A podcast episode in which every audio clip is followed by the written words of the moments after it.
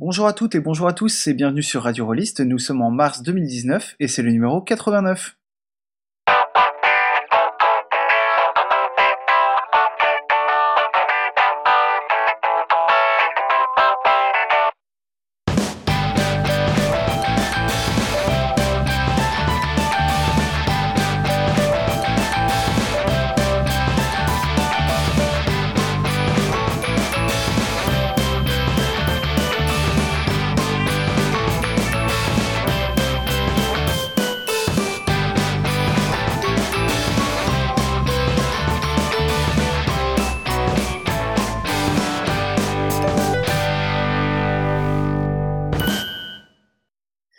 À toutes et à tous et bienvenue sur euh, Radio Rollist. Pour ce numéro 89, je suis rejoint par deux des trois membres en G de l'équipe, à savoir Guylaine Youhou et Gabriel.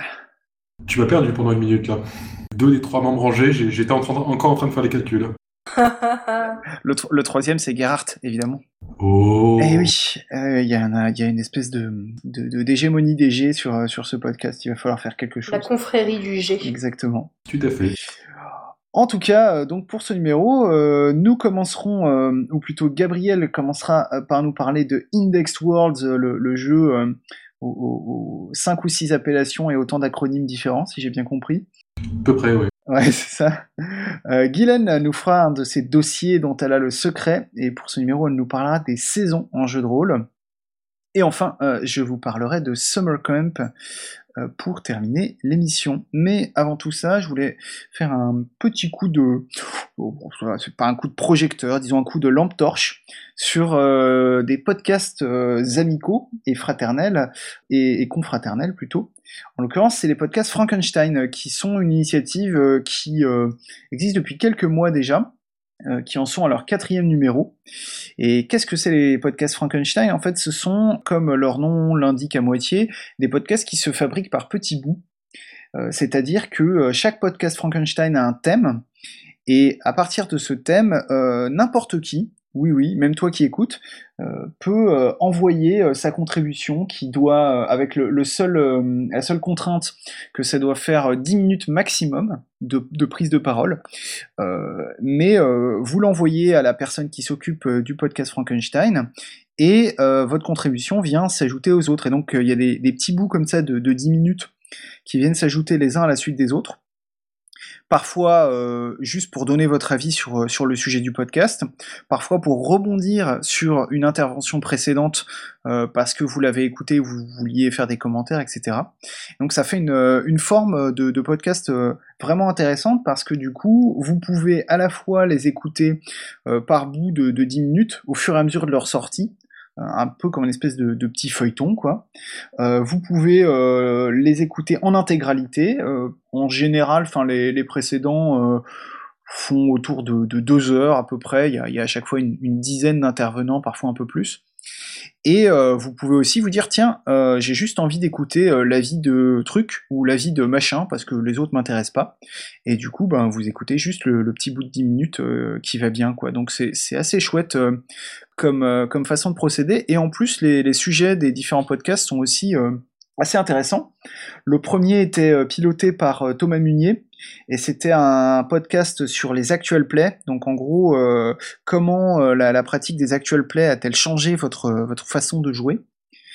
Euh, Le deuxième podcast Frankenstein, c'était sur le jeu de rôle en ligne. Et c'était piloté par Volsung, évidemment, notre ami qui était premier sur le jeu de rôle en ligne avant tout le monde. Et le troisième, c'était Felondra qui s'en est occupé, euh, le, le taulier de euh, pincée de Fel, dont on a déjà parlé à l'antenne. Euh, Et là, le sujet, c'était est-ce que le jeu de rôle peut changer les mentalités? Donc, sujet hautement philosophique s'il en est. Et il y a un quatrième podcast Frankenstein qui est en cours euh, actuellement. Je pense que au moment de la diffusion de ce numéro, il sera vers son milieu, donc vous pourrez encore euh, y participer. Et c'est Volsung qui a repris le flambeau, et cette fois-ci, c'est un euh, podcast sur un, un thème un tout petit peu plus classique, encore que, qui pose des questions sur la création de personnages. Donc, euh, donc voilà, moi j'aime vraiment ce- cette espèce de, principe de libre antenne euh, par, par petits bouts. Euh, c'est l'occasion aussi euh, d'entendre euh, des voix qu'on entend rarement dans les podcasts ou des gens qui euh, d'habitude n'interviennent pas sur les ondes, qui osent enfin s'y mettre. Donc euh, c'est vraiment très chouette quoi. Donc euh, à la fois pour euh, les écouter ou pour euh, y participer, je vous les conseille. Et c'est trouvable sur des trucs genre iTunes euh, ou euh, ton flux RSS préféré. Non, en fait, euh, c'est un peu, du bricolage. hein, donc, c'est trouvable en fait à chaque fois sur le site de la personne concernée. C'est aussi pour ça que je, je vous le précisais, mais on, mettra les liens sans doute le jour où notre site reviendra à la vie. Mais c'est un sujet tabou. On va pas en parler plus. T'as allumé ton cierge aujourd'hui ou? Bah écoute, j'ai fait, euh, j'ai fait mon sacrifice euh, comme d'habitude. hein. J'ai, j'ai brûlé un de mes livres de jeu. euh, j'ai, j'ai lancé, euh, ouais, ouais. Un gros, j'espère. Bah évidemment, hein, tu sais t'as lancé un des 20 par-dessus ton épaule gauche? Exactement, c'est ça. Et ça a fait un, un 7. Je sais pas trop quoi en penser. Euh, bref, oui, non, les, podcasts Frankenstein, ils sont hébergés euh, chez leurs tauliers respectifs. Donc le premier sur le site de Thomas Minier, qui a d'ailleurs récemment changé de site également, comme quoi on n'est pas les seuls. Euh, le deuxième sur le site de 2D6 plus, cool, et le troisième euh, chez euh, Une pincée de fel. Donc à chaque fois, il faut, euh, il faut euh, voilà, euh, naviguer d'un site à l'autre, mais normalement, euh, chacun des sites euh, recense euh, l'ensemble des podcasts Frankenstein. Donc c'est, tu sais, ça fait un peu comme une, euh, Une chaîne de blog. ouais, c'est ça, comme au, tu sais, comme au, dans les années 90. Oh, les années 2005, Allez, t'exagères. allez, ouais, on va dire ça. Nous ne sommes pas si vieux que ça. Euh, voilà, voilà. Et bah tiens, d'ailleurs, t- Gabriel, je crois que tu voulais nous parler d'une petite chose aussi en ouverture. Oui, euh, bon, c'est un peu de l'actu, mais à la fois une nouveauté qui va durer un petit moment. Le Festival international du jeu à Cannes, donc un assez gros truc lié au, Palais- des Festivals, commence à accepter un petit peu le, jeu de rôle, on va dire, et à le récompenser. Donc en, dé- en délivrant euh, cette année les premiers prix des Graal d'Or, qui sont donc des récompenses pour euh, le meilleur jeu de rôle francophone, le meilleur jeu de rôle catégorie internationale et euh, le meilleur jeu de rôle réédité.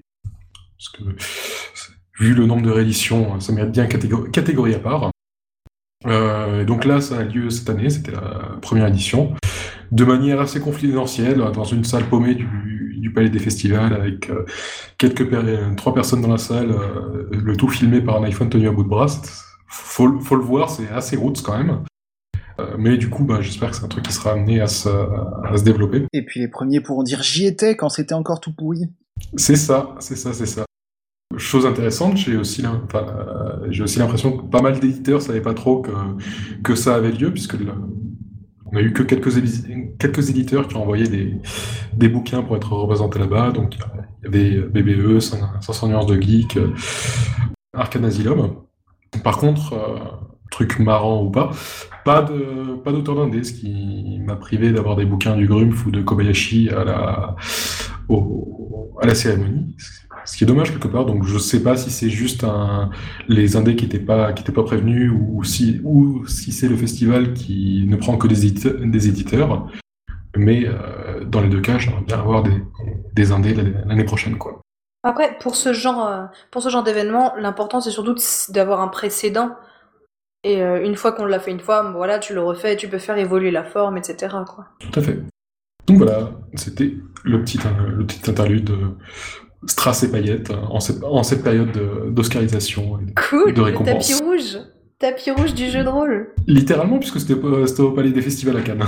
Non, mais c'est c'est vrai que c'est intéressant parce que je, alors je suis très très euh, peu connaisseur en, en la matière, mais il y en a pas tant que ça finalement des des, des cérémonies, voire même des, des endroits où il y a des, des récompenses un petit peu bon. euh, je pense, je pense évidemment au grog avec son grog du son jeu du mois et son grog d'or, mais à part ça. euh, Ouais, c'est le, seul exemple que je vois. Après, la plupart des, la plupart des, des petits cachetons et des médailles qu'on voit fleurir sur les couvertures sont plutôt des récompenses américaines, euh, type euh, Mm. Bah ouais, Ah. c'est ça quoi, c'est que aux États-Unis ça ça a un peu plus euh, euh, le- comment dire, ça existe un peu plus et puis euh, ouais, je sais pas pourquoi en France euh, on n'aime pas trop ça. On devrait décerner un Rollis d'or, hein, un radio Rollis d'or. hein.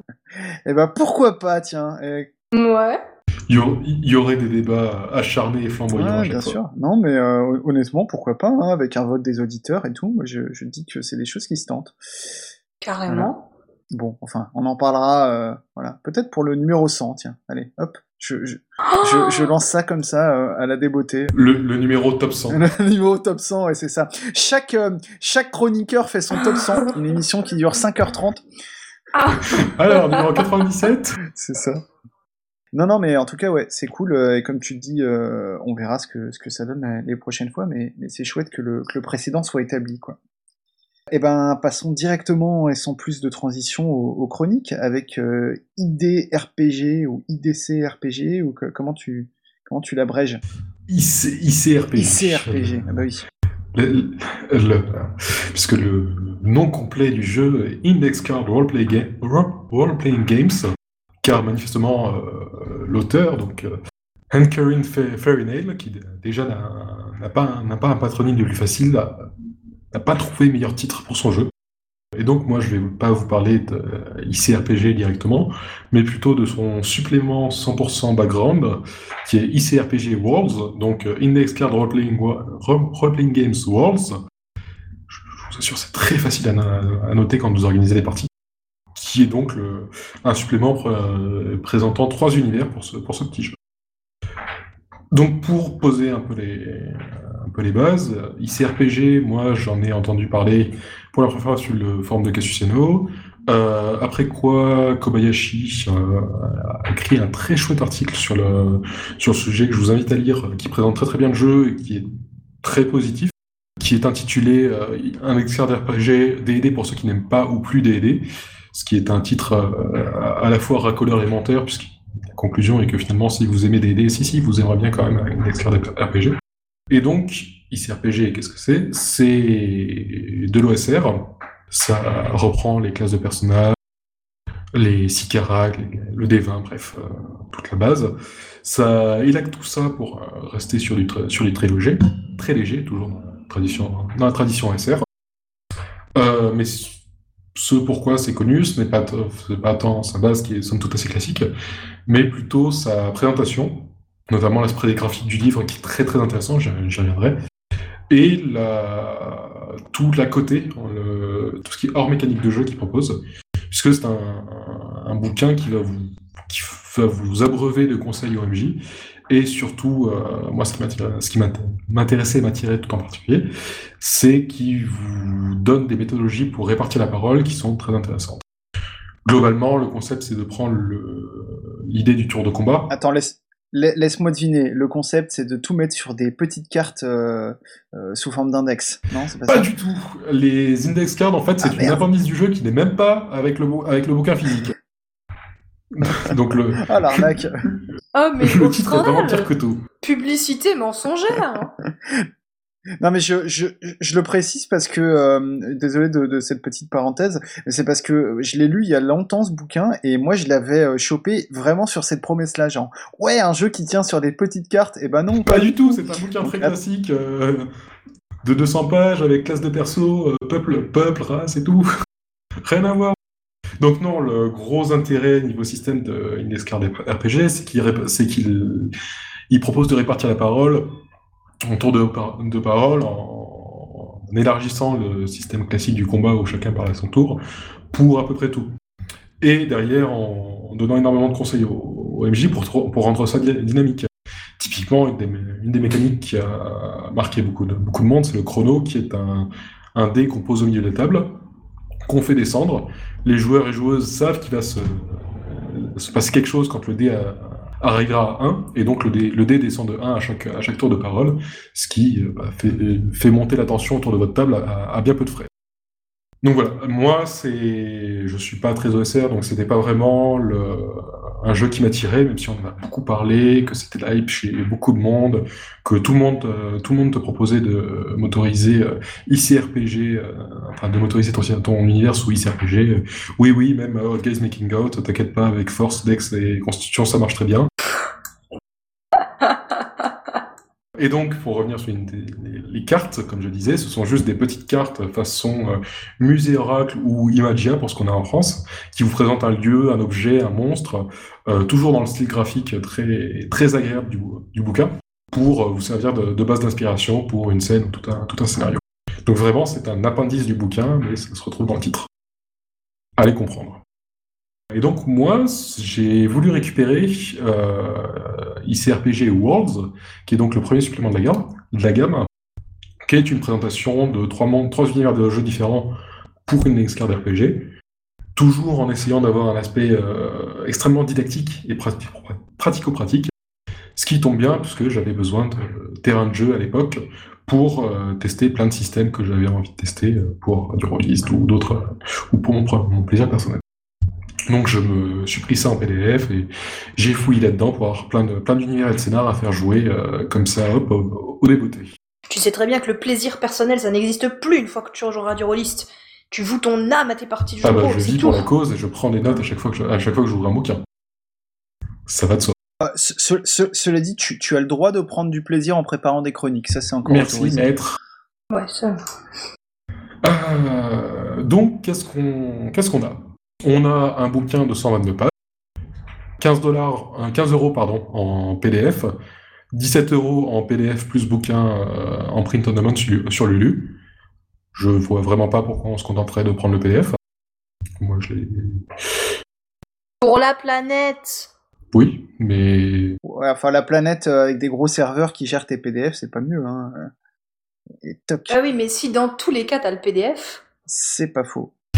Et il existe une version euh, hardcover un peu plus chère à 30 dollars, à 30 euros, si vous voulez avoir un, beau bouquin dans votre, dans votre bibliothèque. C'est divisé en, trois sections, donc les, trois univers. Ce qui euh, fait intéressant, en fait, les univers sont présentés différemment. Euh, on a donc trois univers, un univers de médiéval fantastique très classique, un univers de science-fiction carrément débridé, et euh, un univers de Wild West, donc euh, en gros des cowboys, des flingues et des trucs chelous euh, surnaturels. Et chacun est présenté différemment. Là où le premier univers est présenté comme un énorme bac à sable, le deuxième sera plus un tas d'accroches de scénar, quant au dernier, lui sera une campagne complète. Je trouve ça très intéressant puisque ça montre les différents aspects. On sent que, on sent que l'auteur s'est vraiment écla- éclaté à, présenter ces, à présenter ces petits mondes différemment à chaque fois. Et euh, ce qui est impressionnant, c'est que c'est surtout une réussite à chaque fois, parce que les présentations sont extrêmement pratiques une fois, une fois à la table. Au niveau de l'ambiance, dans le, quel que soit l'univers, c'est très euh, allez hop à l'aventure, euh, très euh, très direct. Euh, L'idée qu'on avait dans le bouquin de base que le rythme est important, on la retrouve là aussi. On perd pas de temps, c'est du immédiat euh, tout ce qui tout ce qui fourmille dans le bouquin sert directement d'accroche d'av- d'aventure ou est utilisable directement en partie. Le but c'est d'y aller franco.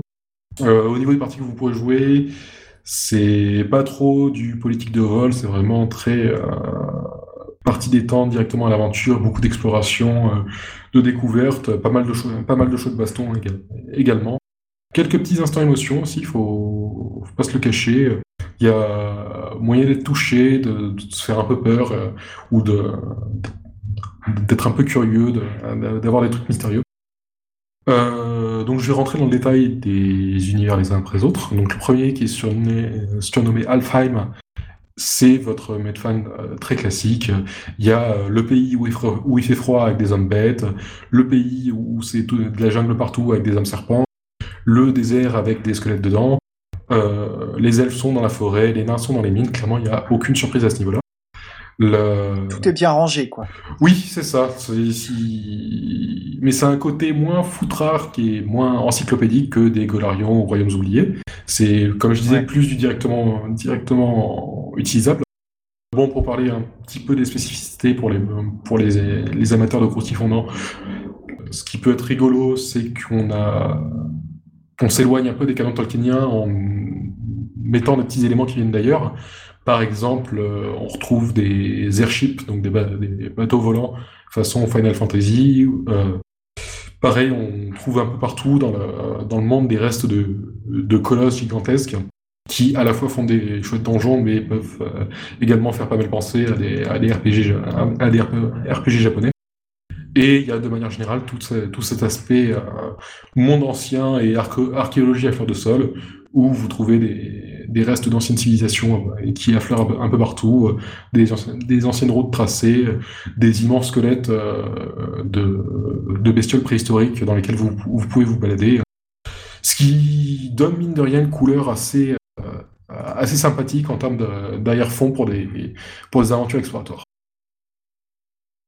moi, c'est la c'est l'univers sur lequel je me suis le moins moins attardé puisque bah, je j'aime pas beaucoup le médiéval le fantastique. J'ai quand même réussi, j'ai quand même cherché ce que ce que je pouvais y trouver de sympa. Donc comme je disais, il y a pas mal de donjons. clairement, euh, ICRPG c'est un jeu avec un, côté old school, donc pas au fait que ce soit prévu en notamment pour euh, ramper dans des donjons. Euh, le petit plus, c'est que les... ce qu'on vous propose est très, très vertical comme design.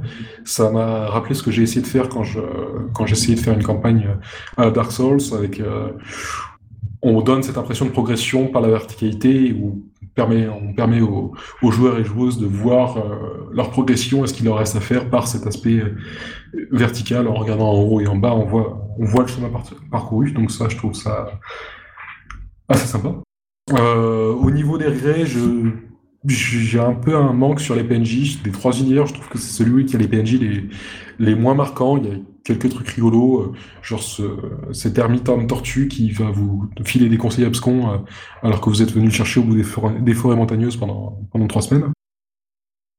L'avantage à côté, c'est que on vous enterre pas dans du lore et des PNJ suffisants qui, vous, qui vont vous expliquer quoi faire tout le monde est là directement pour servir d'accroche d'aventure au, groupe. Euh, donc je passe sur, sur, sur cet univers, comme je, disais, assez classique, pour aller sur Warp Shell, qui est un, univers de science-fiction, lui par contre complètement débridé. On est très loin des préoccupations à l'Asie Expense de crédibilité. Là, on y va franco avec les... Le but, c'est d'en mettre, mettre plein la vue.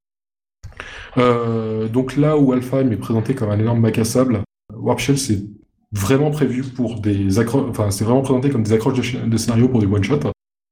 En gros, vous avez euh, une dizaine de thèmes, avec chaque fois quatre scénarios qui vous permettent d'explorer ce thème, qui peuvent se, qui peuvent se jouer en, une soirée euh, comme, en, comme en plusieurs parties, puisque c'est vraiment de l'accroche très basique. Ce, sera à la meneuse de jeu vraiment de délier le, délier, le truc si elle veut en, tirer le, en tirer le maximum. Euh, donc les concepts de base de l'univers, c'est qu'on joue un équipage qu'on a foutu dans une coque euh, balancée à travers l'espace, très classique.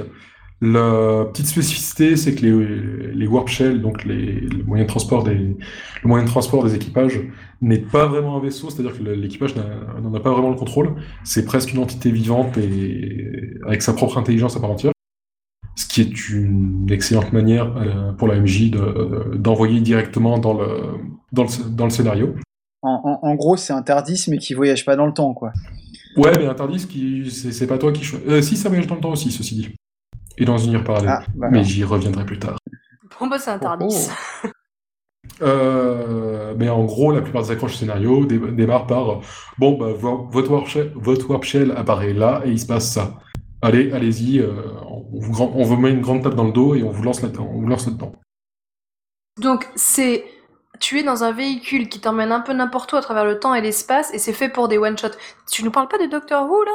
Doctor Who RPG Je veux dire, tiens, je sors et j'arrive à tel endroit. Oh oh Mais sais-tu que tu peux m'autoriser euh, Doctor Who par une action RPG Je connais pas Doctor Who, je, suis désolé, je, je connais pas la série. Bah, D'accord, mais enfin, ce que tu décris, ça ressemble vraiment à la structure d'un épisode de Doctor Who, quoi. Grosso modo, c'est marrant. Je, de l'image que j'en ai, Doctor Who, ça se passe pas mal sur Terre. Là, la Terre, je crois qu'il y a un des scénarios qui s'y passe, et c'est en l'an 3000, 3200, euh, et c'est complètement, euh, c'est complètement Zarbi what the fuck. Donc, euh, je sais pas si la comparaison tient très longtemps. Par contre, là où ça peut rejoindre les aventures de votre docteur spatio-temporel favori, c'est que les, les aventures qu'on nous propose ont vraiment une proportion assez épique. Clairement, on va se la coller avec des, menaces qui concernent des, systèmes solaires entiers. Beaucoup des beaucoup des, aventures se, se passeront sur euh, des mondes d'usines ou des bases lunaires gigantesques où on doit trouver le bon truc à diffuser pour faire sauter le noyau, etc. Bref, c'est de l'épique. D'ailleurs, on voit une progression dans les scénarios, là où les premiers scénarios sont plus locaux. Euh, les derniers sont carrément euh, très heavy metal, où on s'en fout, on fait, tout péter, on y va, on y va à fond. Euh, Il y a vraiment une, volonté de, grandi, grandiloquent qui est soutenue par le, propos de l'auteur qui vous dit Ouais, imaginez, ça va être comme ça, ils vont sortir de partout des failles de la Terre, ça va être trop cool. Et on se sent quand même porté par le, son, espèce de, son gouaille à vous dire Imaginez, ça va être, ça va être trop épique et tout. Il y a aussi des petits côtés touchants, notamment sur les, scénarios du milieu, du, du milieu de cette partie-là, qui eux sont, vont plus vous filer du, du lore en fait sur l'univers, d'où viennent les warp shells, euh, qu'est-ce qui s'est passé dans l'univers? Il y a aussi une grosse menace qui est le Destroyer, qui est une espèce d'entité cosmique gigantesque qui bouffe les systèmes solaires. Ah, excuse-moi, mais quand tu dis au milieu, quand tu dis euh, des parties au milieu, c'est au milieu physiquement du bouquin ou c'est il y a une chronologie Ouais, dans toutes ces accroches-là En fait, comme- et du coup. euh, Non, en fait, la- les accroches se pe- peuvent se jouer dans n'importe quel ordre. Mais comme je disais, c'est un peu classifié. Euh, c'est un peu une progression en fait, là où les premiers sont euh, très euh, one shot, un endroit, un problème, etc. Celles du milieu sont plus vont plus s'adresser, je pense, à des gens qui ont fait deux trois parties de Warp Shell euh, et qui veulent en apprendre plus sur les secrets de l'univers pour euh, donner un peu de corps au, truc. La dernière partie, comme je disais, c'est vraiment euh, allez, on s'est bien amusé sur, sur cet univers. Maintenant, si on, si on le faisait péter de, tous les- de tous les sens, enfin, clair- clairement, il y a des, y a des, des trucs assez foufous à base de vous, enfin vous êtes euh, vous êtes envoyé sur Terre, on vous file la lance d'Odin, euh, les, les ailes de Gabriel euh, et euh, deux trois autres objets mythologiques comme ça, et vous euh, devez mener la euh, vous devez mener une grande guerre céleste contre les armées de Lucifer. Enfin, le truc pourrait être un pitch en fait d'album de heavy metal quoi. Le but c'est d'en mettre plein la, plein la vue avec des effets pyrotechniques partout. Euh, et donc au niveau des saloperies titanesques euh, euh, contre lesquelles faire la grosse bagarre, on a donc, comme je disais, le dévoreur, qui est à la, qui à la base apparaît comme un espèce de phénomène nat- naturel, un énorme truc qui bouffe les planètes euh, et qui euh, recrache des radiations de tous les sens, enfin vraiment un truc horrible. Il y a des scénarios assez intéressants qui vous expliquent d'où ils viennent. Et bah, sur la fin des sur la fin des aventures, on vous propose de allez, euh, t'enfiles ton méca et tu vas lui péter la gueule quoi. Et euh, tu vas te promener sur euh, cette, espèce d'immense truc qui est un, un- qui fait la taille du qui fait qui fait la taille du planète et qui a, qui a un donjon un, un donjon à lui tout seul avec euh, plein de plein de saloperies dans tous les sens et de la musique qui fait beaucoup de bruit dans les oreilles. Et pareil, enfin, comme pour euh, comme je dis comme je disais, il y a quelques quelques scénarios très assez touchants, notamment sur une euh, une race qui est en en instance de disparition, où il y a juste quelques individus en- en- encore qui peuvent donner lieu à des, à des petites séquences d'émotions en partie. Euh, si vous voulez du plus du plus socio des, une aventure un peu plus sociale, quelques aventures à creuser qui proposent d'aller euh, s'intéresser à la culture religieuse un peu peu extrémiste de, certains peuples, à l'aspect sectaire de l'organisation de, la société sur certaines planètes. Enfin, il y a des, choses à, creuser aussi pour faire, pour faire pas que de l'exploration et de la baston. Mais ce que j'en retiens, moi, c'est surtout cet aspect, euh, grandiloquent, les, menaces pla- planétaires, les euh, allez, on y va, quoi. Euh, dans un épisode précédent, j'avais été mis un peu en peine quand Steve m'avait demandé de présenter des, scénarios euh, qui pouvaient euh, mettre en, en avant le loufoque de Gamma World. Je pense que ce qui se trouve dans Warp Shell est plus dans le goût de ce que, les- de ce que voulaient faire les gens de Wizards of the Coast pour euh, Gamma World. C'est-à-dire quelque chose de vraiment euh, déstabilisant quoi, pour, les, pour, pour joueurs Blazer. Moi, ça me parle complètement puisque c'est le genre de partie que j'aime bien faire jouer. Et la partie Warp Shell, c'est la partie du bouquin que j'ai le plus utilisée. Notamment parce que les one-shots, ça marche très très bien pour, mes- pour tester des, des nouveaux systèmes. Et donc, le dernier, dernière partie du bouquin et dernier univers, qui s'appelle Ghost Mountain, qui est un, un western ésotérique, donc du Wild West. Certains penseront à Deadlands. Ouais, j'y ai pensé direct quand t'as quand t'as fait le pitch. hein. Alors, si je suis un peu mauvaise langue, je dirais que c'est moins foutraque de- que Westland, que Deadlands, pardon. puisque là, on va, déjà, on va vous foutre dans un, dans un terrain de jeu très réduit. On va augmenter les potards de, surnaturel très fort très vite. Et on va vous donner des thèmes forts. Puisqu'en fait, le concept, c'est que la, Ghost Mountain, donc la montagne, la ville alentour et tout le, terrain, a été arraché de, la, terre et suspendu dans le purgatoire entre l'enfer et le paradis, avec euh, donc des, démons qui se tramalent, partout, euh, des, des illuminés euh, qui entendent la voix de Dieu et qui, sont, qui partent en, en sainte mission, et euh, des chamans, des chamans amérindiens coincés, en, coincés entre les deux. Le tout sous un crépuscule permanent, avec la légende que si jamais le, le, soleil venait à se coucher ou à se lever, ce serait la fin de la Ghost Mountain et tout le monde qui part au, paradis ou en enfer. Bonne ambiance, quoi. Ouais, c'est très, bah, c'est crépusculaire, quoi. Et puis comme je disais, c'est une campagne, donc le, le but c'est qu'il y ait une, c'est qu'on on voit la finalité dès le début, quoi. On, on voit les enjeux tout de suite. D'ailleurs, une des, des, spécificités de, de cet univers qu'on retrouve pas dans les autres, c'est qu'on vous propose à la fin de chaque euh, grand acte de la campagne, à chaque fois que les, les PJ feront quelque, quelque chose de, mar de, marquant, de jouer à un petit jeu qui s'appelle de, de mesure, qui vous propose en fait de jouer aux cartes avec le diable, littéralement. C'est-à-dire que l'un des joueurs va s'asseoir en face du MJ qui va interpréter Lucifer et qui va jouer les, les âmes des gens, que les, des gens que les PJ ont sauvés aux cartes avec le diable. Sachant que si vous venez à, à perdre, toutes les, à perdre toutes les âmes dans cette partie, le, le, le, diable prend toute la Ghost Mountain et l'amène, et l'amène aux enfers. Ah, c'est sympa ça. Si vous gagnez, par contre, vous, vous avez juste un, un sourire poli du, du diable qui accepte sa défaite et qui vous invite à, à, revenir pour une autre partie. Et la prochaine fois, on jouera du violon ensemble. Il y a cette idée aussi. Mais plutôt de la guitare, puisque l'archétype qui joue de la musique dans, dans cet univers, c'est plus le, le, mariachi que le, que le violoniste. Puis bon, la guitare, les carrefours, tout ça, tout ça. Euh, la campagne en elle-même, donc, euh, se fait en six actes, de plus en plus rock'n'roll. On garde l'idée de, on, on garde l'idée de, de dimension épique et de, de, côté heavy metal qu'on avait dans qu'on avait dans.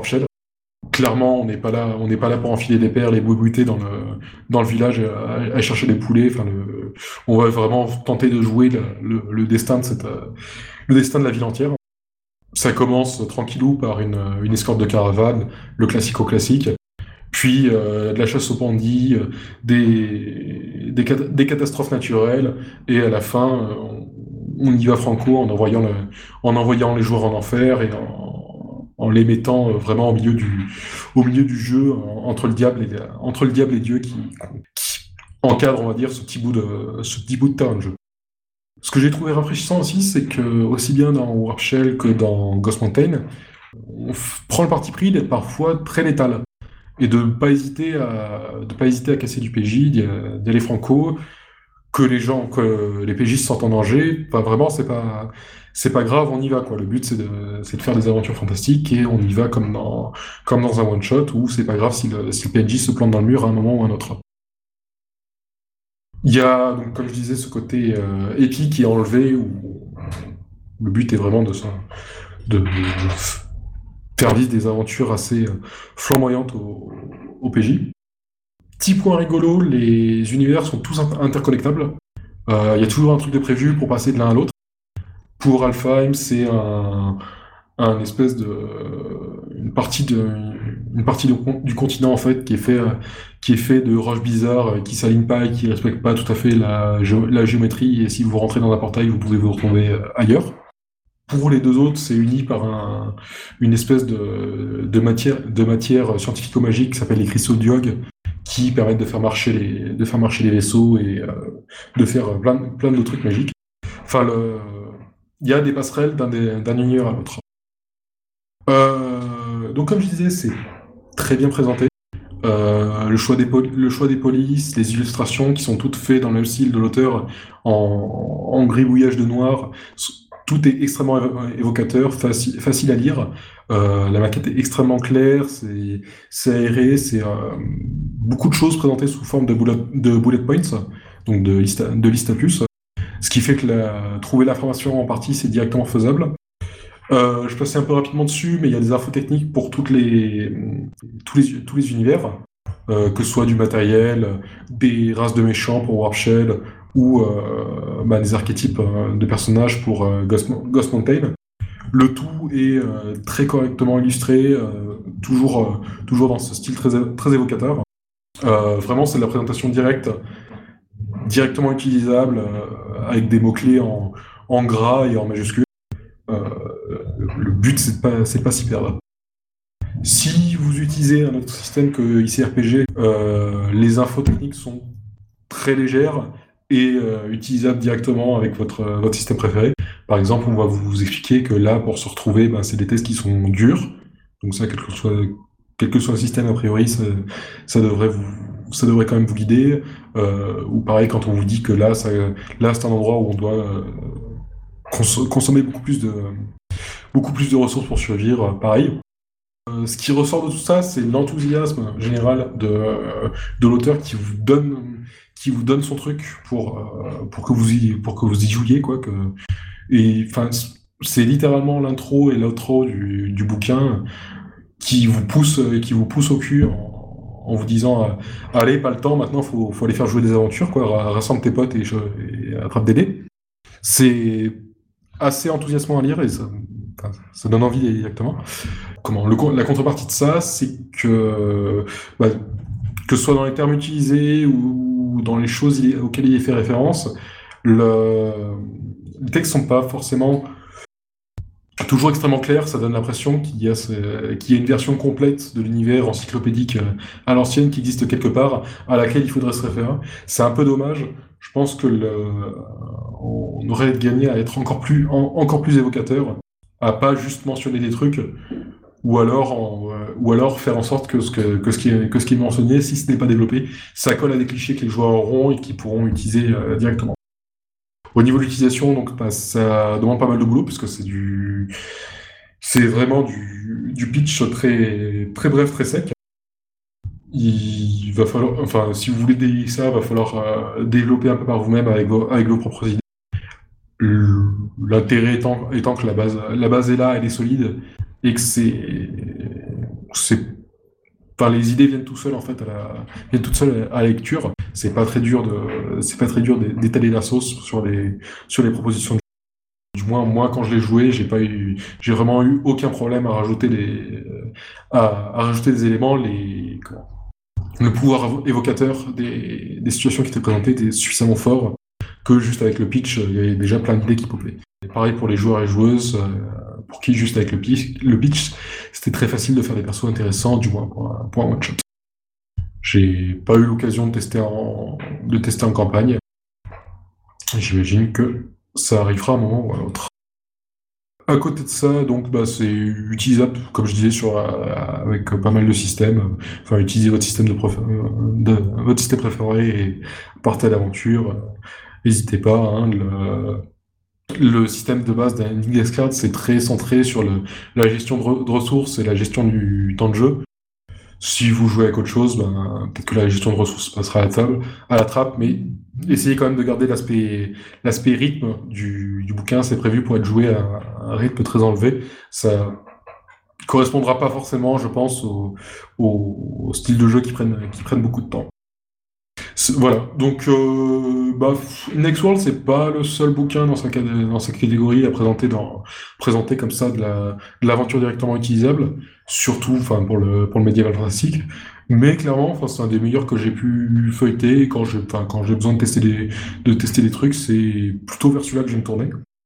On, voilà, enfin c'est du directement utilisable. Euh, si vous n'avez pas envie de passer une séance entière à faire du world building avant de lancer votre campagne, ça peut être euh, ça, ça, peut être pas mal du tout. C'est trouvable facilement et pour faire plaisir pour faire plaisir à Com, il y a un colophon et du voyage dans le temps. Ben voilà, t'aurais dû euh, juste limiter ta, ta, critique à ça en fait, et puis il y avait rien d'autre à dire, là c'est l'essentiel. oui, on a, on a, des auditeurs après. Bah oui, les auditeurs, bon, ils savent pas ce qui est bon. Quoi? On a des auditeurs Oui, il paraît. Hein. Moi j'en ai rencontré un une fois, mais je, je, je pense que c'était un acteur. Bref. ben euh, écoute, en tout cas merci pour, euh, pour cette chronique, et ouais, c'est, c'est, enfin le côté à la fois Euh, je sais plus comment on dit en français, mais bref, euh, le fait qu'il n'y ait pas de, de, de système euh, plus accroché que, que ça au bouquin et que tes différents univers euh, dans, le, dans le truc, euh, ça c'est des points plutôt positifs pour moi, effectivement. Je crois que c'est agnostique le terme. Ben, Oui, je sais qu'en en anglais c'est système agnostique justement, mais je, je cherchais un terme français. Voilà, il est agnostique du système, tout simplement. Ok, ok. Eh bien, très bien. Et maintenant, euh, donc, euh, Guylaine, tu vas nous faire un petit dossier sur les saisons. Oui, alors bon, un, un- un dossier, c'est un grand mot. Ah, c'est toi qui l'as Euh, utilisé. hein. Oui, c'est vrai. ma- ma- maintenant, tu fais plus que ça, de toute façon. euh. Bah oui, bah c'est c'est comme ça. J'apporte de la couleur, d'accord? Donc on va dire un petit dossier, puisque visiblement il faut utiliser ce terme, qui se veut être un petit billet avec des, des petits conseils? Alors peut-être que pour certains ça vous parlera pas, il y en a peut-être parmi vous qui font déjà euh, tout ça, mais à un moment je me suis posé un peu des questions euh, moi-même sur mes parties en me disant que quand même euh, c'était dommage que les saisons soient pas quelque chose de plus utilisé au cours des parties. Et je trouve que trop souvent, les parties de jeux de rôle sont situées dans une sorte de printemps atemporel, euh, où tout le monde est bien gentil, bien propre, il n'y a pas des grosses averses qui débarquent à l'imprévu, il fait jamais un froid de canard, on te dit jamais que t'as oublié tes gants et ton bonnet, enfin ce genre de choses quoi. Euh, je trouve ça un peu dommage, moi, personnellement. Alors bien sûr, certains jeux vont prendre le sujet à cœur et vont proposer vraiment un gameplay qui va tourner autour de ces saisons. Euh, les deux qui me viennent à l'esprit euh, immédiatement, c'est Mouse Guard, euh, Légende de la garde en français, pardon, ou Liutama, qui eux vont vraiment orienter certaines mécaniques autour des saisons. Mais c'est pas de ces jeux-là dont je veux vous parler aujourd'hui. Moi, ce dont je peux vous parler, c'est au contraire des jeux qui n'ont pas du tout prévu euh, ça, et de vous en tant que joueur ou que MJ, comment vous pouvez instiller ça et utiliser les saisons dans vos parties pour donner une couleur un petit peu différente aux sessions de jeu, pour rajouter un petit quelque chose. Et ça peut se faire en fait assez, euh, assez facilement et ça peut s'agrémenter avec plein de genres de, de jeux de rôle différents. Si on prend par exemple le, le jeu d'enquête, ben là on peut tout de suite orienter tout de suite tout ce qui va être euh, les indices, les preuves. Euh, on peut avoir euh, la neige qui va recouvrir des traces, ou au contraire, qui va capturer des traces. Euh, le froid ou la, ou la chaleur peuvent avoir une influence sur certains matériaux, qui sont eux-mêmes des preuves ou qui sont eux-mêmes des indices pour, euh, pour votre enquête. Euh, ça peut être utilisé pour créer des obstacles très bêtes, hein, une voiture qui doit être dégivrée, euh, des, des- des choses comme ça, c'est des choses qui sont vraiment liées aux saisons, mais qu'on utilise, je trouve, assez peu. C'est très vie quotidienne le grattage de pare-brise avant de partir à l'aventure. Mais ouais, mais n'empêche, t'es flic, tu te lances dans une course poursuite, tu dois dégivrer ta voiture, tu fais comment? Bah, c'est ton partenaire qui se penche par la fenêtre et qui, dégivre, qui qui dégivre alors que tu roules à fond de balle. Eh, ça Mais oui, pas mais c'est génial comme scène Et je pense qu'en fait, ça peut vraiment créer des opportunités de jeu assez cool. Euh, de faire intervenir ces saisons-là pour euh, foutre le bordel dans votre enquête. Voilà, les enquêteurs qui vont subir euh, les conséquences des conditions climatiques. Je parle des saisons. Les saisons, ça sous-entend les phénomènes climatiques qui vont avec. Un orage qui va détruire certaines preuves ou qui va bousiller une scène de crime. Tu vois, une scène de crime en extérieur qui est tout bien toute propre, qui se prend un orage sur la gueule, bah merde, on avait oublié de mettre les tentes, les machins, tu vois, enfin des choses comme ça. Un incendie l'été, de... ah bah tiens, t'as les mains pleines de sueur, ça laisse des traces, voilà, ce genre d'éléments qui sont assez peu utilisés. Et donc, on peut au final assez simplement se demander quelles contraintes la saison dans laquelle on joue apporte. Sur du policier, moi, ce que ça m'évoque tout de suite, c'est le cadavre laissé en placagnard qui va commencer à schlinguer très très fort et tout le monde va partir de la scène de crime très vite. Oui, voilà, les exemples sont innombrables, hein. mais oui, typiquement, un cadavre qui va commencer à schlinguer, euh, au contraire, hein, le froid qui va faire que bah, ça va vachement se conserver et qu'on va vachement, euh, on va mettre beaucoup de temps à trouver quoi que ce soit, à trouver des indices sur quelque chose. C'est pour l'enquête, en tout cas, j'ai l'impression qu'on peut vraiment étayer et, euh, et influencer tout ce qui est indices et pistes d'enquête avec les saisons. Après, on peut le voir pour plein d'autres trucs, par exemple pour faire du drama. Là, ça va être principalement de la déco, hein, mais a priori, euh, du drama sans déco, c'est pas vraiment de la dé- c'est pas vraiment du drama.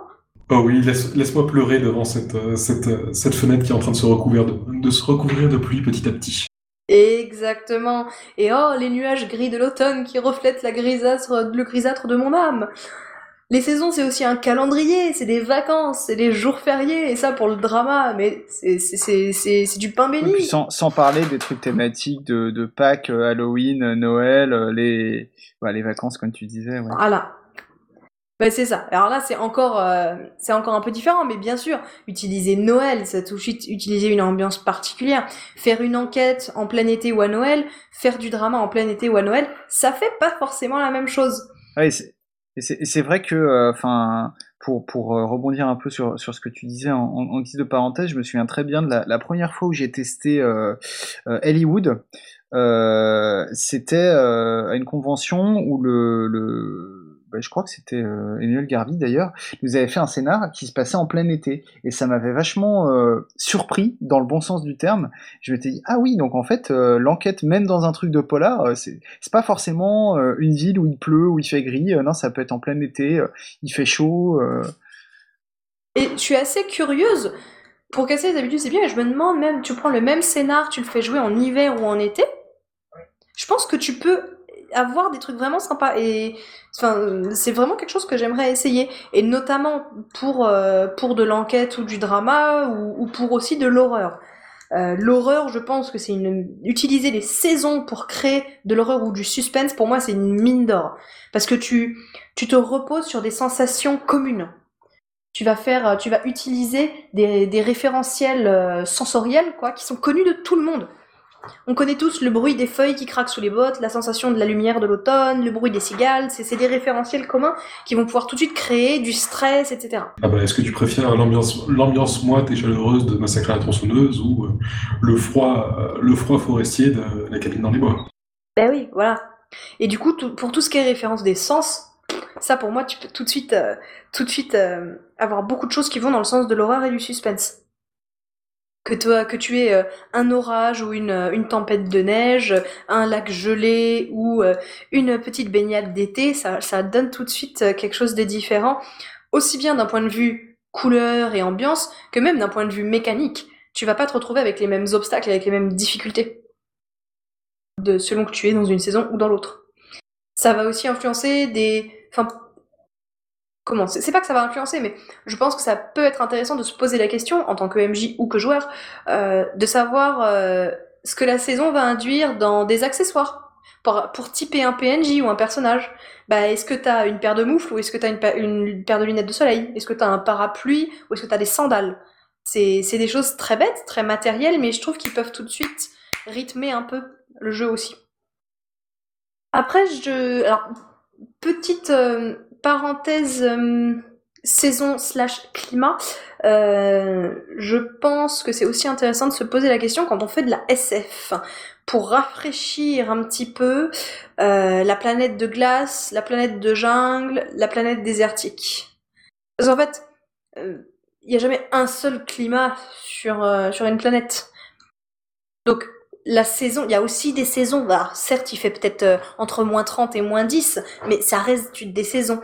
Et j'ai l'impression que ça peut être une façon de rafraîchir un peu tout ça, de rendre euh, des nouvelles planètes ou des nouveaux mondes à explorer, ou même notre monde futur, un peu plus palpable et un peu plus, euh, un peu plus proche, donc plus fantastique quelque part. Ça permet aussi d'avoir du fun parce que c'est des saisons avec lesquelles on peut avoir des libertés totales. Tu peux faire un été très humide, un hiver très sec, des tornades en hiver, des tempêtes d'été, des moussons d'hiver. Enfin voilà, tu peux t'amuser à mélanger plein de choses parce que justement, bah, c'est une nouvelle planète, c'est l'occasion quoi. Ça va donner une couleur assez différente et qui va peut-être pouvoir sortir un peu des classiques avec des rythmes saisonniers différents, par exemple. Et donc, comme je disais, euh, utiliser les saisons, euh, bon, ça permet voilà d'avoir un ton, d'avoir un décor, mais surtout, là où je pense que c'est le plus intéressant euh, en termes de, de, de création et de, de, jeu, c'est de créer des obstacles liés à ça. Euh, voilà, tu, tu dois traverser une rivière euh, pour arriver au donjon. Eh ben, si on est en plein été, que la rivière est à sec, ou si on est à la, à la fonte des glaces, que la rivière est déchaînée, ou si on est en hiver, que la rivière est glacée et que si tu la traverses, tu vas tomber en hypothermie, c'est pas pareil. Et ça, je trouve ça intéressant. De, voilà, une tempête ou une tornade, une tornade, des portes qui sont coincées à cause du gel, des mains pleines de sueur qui t'empêchent de réaliser quelque chose. J'ai, l'impression que ça peut donner de l'originalité à moindre frais. Alors bien sûr, il y a toujours un côté, oh, mais tu te fous de ma gueule. Ben ouais, mais quand on y pense dans la vraie vie, les saisons ont une grosse influence sur notre quotidien. Là voilà, c'est les premiers jours, on a le, on est euh, là, on, enregistre depuis la fin du mois de février. Alors il y a déjà le printemps qui commence à pointer son bout de son nez. Ben, on voit bien que ça change des choses dans notre rythme et dans notre quotidien. Eh ben, au final, je trouverais ça assez cool de le, de le transposer dans des parties de jeux de rôle. Et je trouve qu'on le fait d'une manière générale pas assez. Alors peut-être que peut-être que vous, dans vos écouteurs, vous allez me dire non mais l'autre elle est trop has et moi je fais ça depuis 15 ans. Bon bah tant mieux pour vous. Mais euh, mais moi je trouve que je le fais pas assez dans mes parties d'une manière générale. Donc voilà, si euh, si c'est des choses euh, qui vous intéressent, ben, en, fait, euh, ce, que, ce, que, tu disais à la fin, moi, ça me donne presque envie de, de, prendre justement des jeux qui sont faits pour ça, comme, enfin, qui tournent autour de ça, comme euh, comme Mouseward et, et Ryotama, euh, et de reprendre. Enfin, je, je, connais mal Ryotama, mais je sais que dans Mouseward, il y a justement des encadrés, enfin des descriptions très très chouettes des saisons. Alors certes, vues par les yeux de, de, petites souris de quelques centimètres de haut, mais avec qu'est-ce que ça implique pour elles et les différents événements climatiques les différents obstacles que ça peut créer, euh, ça vaudrait peut-être presque le coup de, reprendre ce genre de choses et puis de les transférer ou de les transposer directement euh, dans d'autres jeux, quoi. Ouais, carrément. Mais euh, mais même faire faire voir vraiment, enfin le coup de faire un, scénario d'enquête et de le faire jouer à deux tables différentes, une en été, une en hiver. Je suis vraiment curieuse de voir Qu'est-ce que ça va changer? Alors bien sûr, faut prendre un scénario qui s'y prête, hein, parce que bon, euh, si c'est un truc qui se passe en huis clos, bon bah super, merci, à, au revoir. Et encore, et encore, le, le huis clos où t'as chaud et tu sues et tout le monde est dans un sauna, et le huis clos où ça caille dehors et personne au sortir, je pense que ça peut être... Euh, il y, a un truc à, y a un truc à creuser.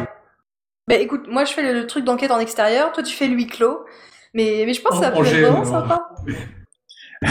vraiment, vraiment toutes les, toutes les, toutes les sensations. C'est ça. Bah, tu ramènes euh, un ventilo, euh, plusieurs radiateurs, euh, quelques bacs à glaçons, tu vois, pour pouvoir un petit peu tout prévoir, quoi. Non, mais je pense vraiment qu'il y y a des choses à creuser. Enfin, moi, je trouve ça toujours triste quand, enfin, il y a plein de parties où, au début de la partie, tu dis, ouais, bon, alors, on est au début de l'automne. Et tu tiens le truc deux heures et puis en fait ça tient, tu tiens pas la route quoi. Enfin, au bout de deux heures, tout le monde a oublié que c'était l'automne. Euh, et, au final, la partie se déroule dans cette espèce de sphère où le climat, enfin, on a de toute façon ce, ce présupposé de base souvent en jeu que les contraintes climatiques et biologiques, on les évacue quoi.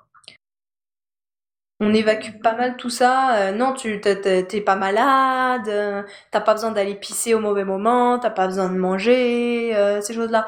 Et au moment de faire ces chroniques, j'ai hésité. J'ai hésité entre les contraintes biologiques de nos personnages et les saisons.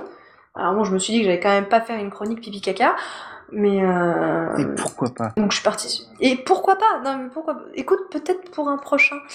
Je, je vais y réfléchir. Pas trop, pas, trop apporter de com après, ça, ça risque de partir très trop loin. Oui, c'est ça. Quand j'ai vu que Com était sur le sommet, je me suis dit, non, ah, non. Ah, ah, ah ouais, la, la, réputation, quoi. Non, non, mais je suis désolé. Mais c'est, mais c'est pareil, hein, je suis désolé, mais un, un huis clos, t'es obligé de te, te planquer euh, parce qu'il y a un tueur en série qui rôde et t'as super envie d'aller pisser, bah, ça peut jouer, hein. Ça peut être source de tension. C'est vrai. je, je trouve. Non, mais c'est vrai. Enfin, tu sais, de voir comme le froid peut avoir une influence sur toi au quotidien. Comme tu peux choper la crève et avoir la grippe. Enfin, un personnage de jeu de rôle, il a jamais la grippe. Mm, c'est vrai. C'est quand même un peu dommage. J'étais en, train de réfléchir là et je me dis que c'est un truc, enfin, mon expérience, aussi modeste soit-elle, c'est un truc que je vois beaucoup plus jouer en partie sur forum où euh, déjà on a plus les, éléments de décor directement sous les yeux, et comme on va chercher à enrichir tout le temps les descriptions, on va se baser sur la, séance que, sur la saison qu'il est pour... Sur la description plutôt, oui, ça, va pas être du, des grosses influences gameplay, mais pour décrire un peu les nuages de buée, l'humus sous les, sous les pieds, euh, la, chaleur écrasante ce genre de choses. C'est quelque chose que j'ai vraiment beaucoup plus vu en partie forum qu'en partie euh, vocale. Est-ce que tu penses que c'est parce que du coup dans les parties sur forum tu prends le temps de la description, qu'il y a le, fait de passer par l'écrit en fait, ça t'incite à faire appel à ces éléments-là pour enrichir ton texte? Puis déjà, enfin tu cherches à enrichir ton texte, euh, là où en vocal tu vas te euh, contenter de descriptions beaucoup plus courtes. Et surtout, tu as la référence de ce qu'a décrit le, ou la MJ au début de la scène quand il a posé son cadre. Et tu peux, enfin, t'as juste un, un coup de molette, tu peux te retrouver sur, euh, tu peux te retrou- retrouver tous ces éléments pour les réinclure euh, derrière et rebondir là-dessus. Oui, c'est beaucoup plus facile que là. par exemple, je pensais à- notamment comme à, à notre euh, campagne euh, Bubblegum Shoe, où euh, grosso modo, c'était, enfin, notre, notre saison 2, c'était thématique Noël, quoi. Ça se passait avant Noël. Mais Ouais, tout à fait. en dehors de la couleur de l'événement de Noël, donc euh, voilà, les thématiques décoration de Noël, les vacances, machin, tout ça, ça ne se- le- la saison de l'hiver ne se reflétait pas dans le jeu. On n'avait pas froid, Mhm. euh, il n'y avait pas de pluie ou de neige, tu vois, ça, Ouais, ça n'intervenait pas. Complètement. Ouais, ouais. Et, quelque part, c'est un peu dommage, quoi. Tu te dis, on, on- bon, je parle de cette partie, mais c'est valable pour toutes, hein, euh, de, choisir la couleur d'un événement de saison, que ce soit Halloween, que ce soit Noël, euh, bon, Pâques, honnêtement, je serais curieuse, hein. Bon, thématique chocolat, voilà. Mais euh, c'est dommage de pas, de, juste prendre la couleur de l'événement et de pas faire découler après le reste sur sur la saison. Euh, en hiver, euh, ben non, tes personnages ils vont pas rester deux heures à parler dehors à régler leurs problèmes. Ils vont plutôt aller boire un café ou un chocolat chaud. Des choses connes comme ça qui pour moi vont vraiment pouvoir ancrer la partie un peu plus et la, rendre plus palpable, quoi, vraiment. Ce que je disais euh, sur le forum qui est applicable, du coup, si pour exporter sur les parties vocales, ça marche beaucoup mieux quand aussi bien les joueurs que, que les MJ le font, puisque c'est plus facile de rebondir les uns sur les autres que s'il y en a qu'un seul qui fait, qui fait l'effort de mettre ça en scène. Oui, oui, mais après, tu peux euh, d'emblée en début de partie décider de euh, voilà de, de- à quelle période on est, quoi. Et après, toi-même fournir un peu des éléments euh, qui vont dans ce sens-là. Mais enfin, ce que je me disais, c'est que ça vaut le coup d'en- d'encourager les autres joueurs, petit geste maître le jeu, quand, ils, quand ils prennent ça en compte dans leur, dans leur narration. Oui, c'est vrai. Oui, oui, oui, carrément. Après, voilà, j'ai l'impression que c'est des choses qui sont plus faciles à intégrer dans euh, du jeu contemporain euh, qui se passe dans notre monde à nous. Mais je pense que euh, avec du Medfan, par exemple, il y a moyen de faire des choses hyper funky. Un donjon l'hiver ou l'été, mais c'est pas pareil. Que, est-ce qu'il y a des feux de cheminée? Est-ce qu'il y a de la glace dans les coins? Est-ce qu'il y a du givre sur la serrure? Est-ce que ta main reste collée à la poignée de la porte et que ça fait mal quand tu l'enlèves? Des gestes comme ça Est-ce que t'as froid Est-ce que du coup t'es pas gêné dans tes mouvements? Parce que t'es- t'es- tu portes des fourrures qui sont un peu un peu handicapantes dans tes mouvements. Je, je pense que même pour le mettre fan, enfin en fait je dirais même plus pour le mettre fan, euh, il y a vraiment moyen de s'amuser avec parce que bah, aujourd'hui on a des moyens de gérer euh, les saisons euh, dans notre quotidien qui nous rendent la vie quand même beaucoup plus douce que euh, dans une sorte de Moyen Âge fantasmé où tu te les prenais un peu plus dans la gueule quoi. Clairement, et même sans aller jusqu'au donjon, rien que le fait qu'en été, bah, tout le monde est au chaud en train de, en train de moissonner, et en hiver, il n'y a rien à bouffer, puisque ça. tout est, et tout ce qui est à bouffer, c'est des, des conserves salées, ça colore très très vite. Ouais, c'est ça. Est-ce que, enfin, tu vois, tu, tu joues assez peu des endroits où il y a de la famine, par exemple? Où il n'y a pas à manger Parce que, bah ouais, c'est l'hiver, les gens sont en train de... Ou alors c'est l'accroche du scénario. Oui, voilà. Ou alors c'est le thème du scénar. Mais c'est c'est jamais un élément parmi... euh, Enfin voilà, un élément de, de, de décor et de contexte. Voilà, je vais parler de contexte plus que de décor, parce que je trouve qu'il y a une nuance euh, dans les deux. Mais, mais voilà, du médiéval où euh, non seulement toi, en tant qu'humain, tu as euh, moins de moyens technologiques de gérer les différences des saisons, mais en plus, tu dépends beaucoup plus des saisons dans ton quotidien, comme tu dis, pour les récoltes, pour la bouffe, etc. hein. on n'a pas de frigo, on fait pas venir les, les fruits par avion et on n'a pas de serre. Pour moi, c'est vraiment des choses plus intéressantes à creuser de ce côté-là et quelque part, ça va, ça peut permettre de renouveler un peu son jeu. Donc, si vous trouvez que, ouais, bon, euh, ok, euh, tel, tel jeu met fan, ça fait un peu 50 parties, que c'est toujours la même chose, ben ouais, changez de saison. Et en fait, je pense que ça peut tout de suite renouveler pas, pas mal de choses. Surtout, bien sûr, euh, si tu passes du printemps à l'été, bon bah là, c'est pas foufou. Si tu passes de l'automne à l'hiver, le contraste est peut-être pas incroyable, mais si tu passes de l'été à l'hiver, là, t'es sûr que, euh, que tu changes tout, quoi. Oh, puis, vous savez quoi, jetez le jeu de fan et prenez Ryotama plutôt, c'est déjà, c'est déjà Voilà, ça, plus vite. Franchement, pourquoi s'embêter hein Oui, non, mais euh, voilà, on peut aussi, hein, bien sûr, bien sûr. Mais... Moi, à ce moment-là, je préfère jouer Mouse Guard parce que comme ça, on joue des petites souris trop mignonnes qui ont des épées et ça, c'est quand même trop chouette. Mais... Oui, bon, d'accord pour les souris, avec des épées. En plus, elles ont des tout petits chapeaux. Et des petites capes donc, euh, donc voilà, pour, euh, pour ces petites saisons et la façon dont vous pourriez ou ne pourriez pas, hein, c'est vous voyez, euh, l'utiliser dans vos parties. D'ailleurs, comme je crois que tu dois nous parler de Eh l'été, non oh là là, quelle transition, on est vraiment trop fort. On est trop fort. Et oui. Oh là là. Et, bah, si, bien sûr, c'était complètement voulu. Ah oui, pardon, nous sommes des De professionnels. toute pardon. façon, voilà, ce, sera coupé au montage. Euh, ouais, moi je vais vous parler. euh, en fait, euh, comme j'interviens un petit peu moins euh, souvent euh, qu'avant euh, dans cette émission, euh, je me suis dit que euh, j'allais arrêter de, de tourner autour du pot et puis que j'allais parler non seulement de, de jeux qui me, faisaient plaisir, que je trouvais bien, mais aussi des jeux des copains, parce que euh, ça Ouh. fait euh, ouais, mais c'est- mais j'ai après réflexion, je me suis dit c'est bête parce que ça fait quand même plusieurs années que euh, je me retiens de parler de certains jeux en me disant ah ouais mais ça fait copinage et tout. Oui mais quand les jeux sont vraiment bons, euh, et Oui, ben mais la ligne éditoriale, comme. Mais la ligne le éditoriale je m'en fous, je fais ce que je veux. Non le alors dernier euh, rempart. et le dernier rempart il explose, voilà on s'en fout anarchie. De toute façon on n'a plus d'auditeurs, on n'a plus de site, Ouais. on n'a plus rien. Anarchie en JDRI Bon, bah d'accord. Cal- Calmons-nous, calmons-nous, euh, gardez vos vêtements. Oh. Donc euh, moi je vais vous parler de un, encore effectivement un jeu de euh, Manuel Bedouet puisqu'on a quand même déjà pas mal parlé de ces jeux à l'antenne, on a fait une critique de Sur les frontières. Manuel va devenir un running gag chez Radio Rollist, quoi. Bah bah ouais, mais bon euh, le problème c'est qu'il fait des jeux qui sont plutôt pas mal euh, Ah, et ça. voilà, alors on- il faut bien en parler un moment quoi. Euh, T'es chiant, Manuel, t'es chiant. Ouais, ouais, voilà. Manuel, ton euh, niveau de talent, s'il te Bravo, plaît. je te, je te félicite pas. Euh, en tout cas, voilà, je précise que, que je connais bien Manuel, c'est un ami, que euh, on a cofondé le site Trop long pas lu ensemble, donc euh, je parle un petit peu de cette, de, sous cette euh, optique-là, mais euh, néanmoins, le jeu dont je vous parlais aujourd'hui, Summer Camp, euh, c'est un jeu que j'appréciais euh, déjà avant d'apprécier euh, la personne qui l'avait écrite. Et, euh, et pour tout un tas de raisons, enfin, je trouve que euh, c'est vraiment un jeu admirable, qui a quelques défauts, mais, euh, qui est vraiment très très bien. La première chose qu'il fait très très bien ce jeu, avant toute chose, c'est qu'il exi- existe en deux versions. Une version kit de démo qui est sortie en octobre 2015, qui fait à peu près 80 pages, et qui coûte un prix dérisoire, c'est-à-dire euh, 4 euros en PDF et 8 euros en, version imprimée et un jeu complet donc qui est sorti euh, environ un an plus tard et qui fait euh, qui avoisine là quasiment les 300 pages pour un prix euh, encore une fois tout à fait raisonnable puisqu'il est à 10 euros en PDF et euh, 25 euros en, version imprimée.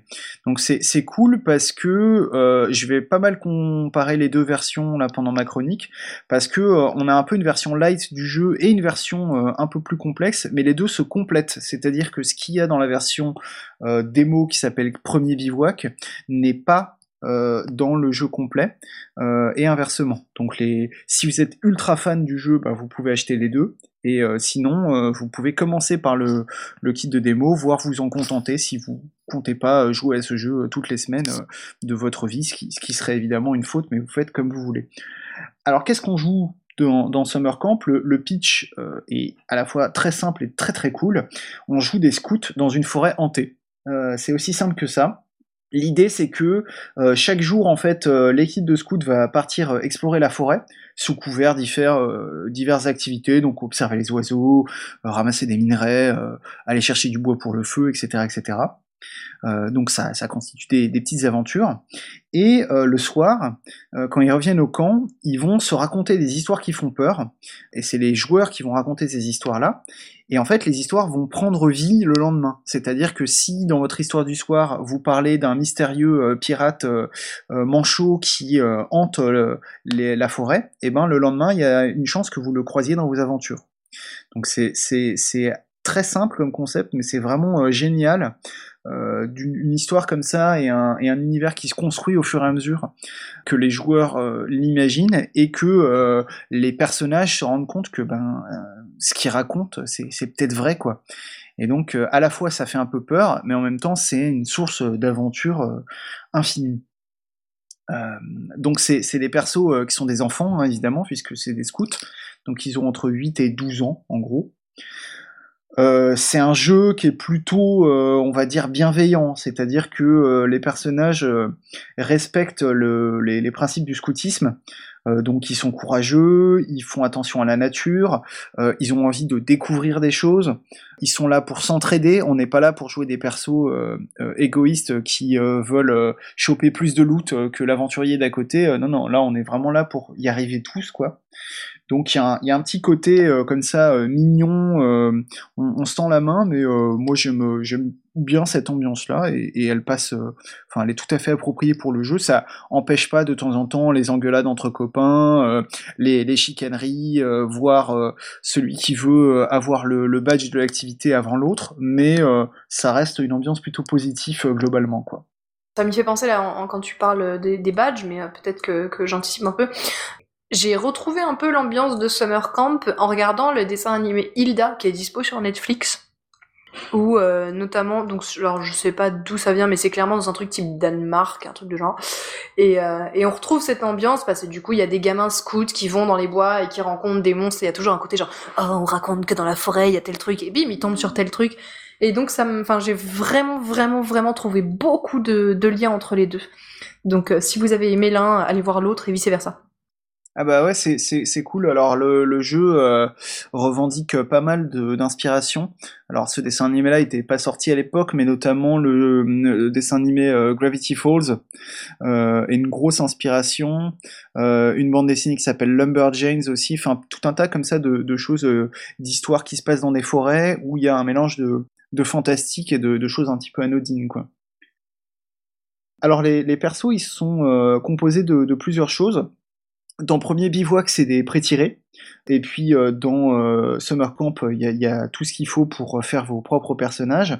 Donc dans, Premier Bivouac, les personnages sont composés d'un surnom, euh, c'est-à-dire un totem plus un style, un animal plus une, façon d'être, genre grenouille des brouillardes par exemple, ou mulot curieux, enfin des, choses comme ça. Ils ont des talents, alors il y a bricolage, cuisine, entraide, sport, science, etc., etc. Et ils ont donc ces fameux badges d'explorateurs, donc qui sont euh, gagnés avec les activités de la journée que va vous assigner le, chef de camp puisque euh, le chef de camp c'est à la fois euh, un personnage et le MJ en fait. C'est une petite astuce pour que le MJ ait pas à gérer trop de PNJ en même temps et qu'il ait quand même un personnage d'adulte qui supervise un petit peu les, personnages, sachant que il reste au camp, il participe pas aux activités pendant la journée. Alors le camp justement, il a également son, propre style. Euh, dans Premier Bivouac, c'est le style de l'encre qui, euh, en fait, chaque style donne un, pouvoir euh, un petit peu particulier. L'encre, par exemple, ça donne au personnage la capacité de faire une pause de 10 minutes dans le récit, espèce de temps suspendu dans lequel les, joueurs peuvent faire le point. Et dans Summer Camp, il y a d'autres styles qui sont proposés, dans lesquels on peut piocher pour composer son propre camp tout comme on peut aussi euh, définir la particularité du chef de camp. Euh, par exemple, dans Premier Bivouac, il a le droit de se tromper sur les règles. Euh, il y a d'autres possibilités qui, qui donnent d'autres pouvoirs. Et puis pour finir, il y a aussi du matos d'expédition qui est euh, plus ou moins euh, nombreux selon la durée de l'expédition, puisque dans Premier Bivouac, on propose de faire une expédition qui va durer 8 jours, et euh, dans Summer Camp, vous pouvez moduler, ça peut aller jusqu'à 30 jours d'expédition, et donc il y a du matos, que ce soit des sacs à dos, de la popote, des lampes torches, des cordes, etc. etc.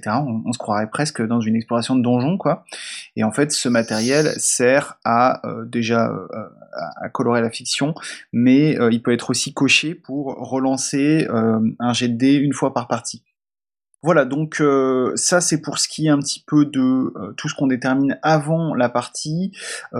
ça fait beaucoup, mais en même temps le, système en contrepartie est relativement simple, puisque grosso modo vous lancez un D6, vous ajoutez euh, vos bonus de talent éventuellement, ou vos malus si vous êtes vraiment nul en, cuisine par exemple. Vous ajoutez aussi vos bonus de badge, et puis vous ajoutez, ce qui est très important, un bonus d'entraide. Il faut savoir que dans ce jeu, je l'ai dit tout à l'heure, l'entraide c'est une des valeurs, et en fait ça ne vous, ça vous pénalise jamais de vous entraider, en fait ça peut être que bénéfique.